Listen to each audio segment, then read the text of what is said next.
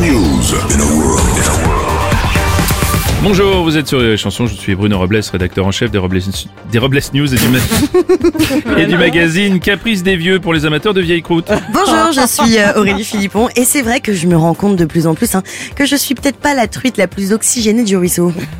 C'est l'heure des Robles News. Les Robles News.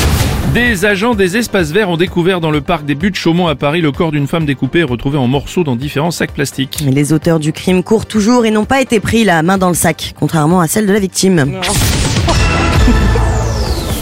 Deux personnes cagoulées ont menacé avec une arme la vendeuse de la boulangerie Le Four à Bois de Lanester dans le Morbihan pour se faire remettre la caisse. Oui, la boulangère les a fait fuir en leur mettant une grosse tarte, ça leur a mis les chouquettes et ils sont partis en un éclair. L'aîné du clan Kardashian Courtenay fait polémique. Elle a annoncé son partenariat avec une marque qui propose des bonbons acidulés pour changer le goût et l'odeur de son vagin. Pour 30 dollars par flacon de 60 gélules, voici donc la promesse d'un vagin en bonne santé et agrémenté d'un petit goût ananas. Merci Aurélie.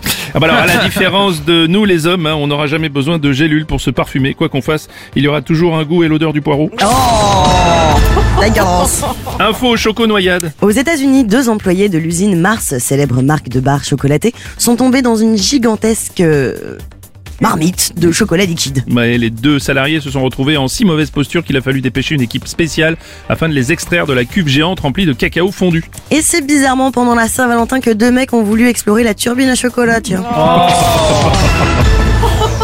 Une info foot. Oui, pendant le match de la Ligue 1 opposant l'OGC Nice au club de Lille, une actrice de film X a publié une vidéo pornographique tournée dans les toilettes du stade de Nice alors que le match était en train de se disputer. Mais cette dernière aurait demandé à un supporter de l'accompagner dans les recoins de l'A- l'Alliance Arena pour des faveurs sexuelles. Ouais, Michel Houellebecq a fini donc par trouver le lieu de son prochain film porno.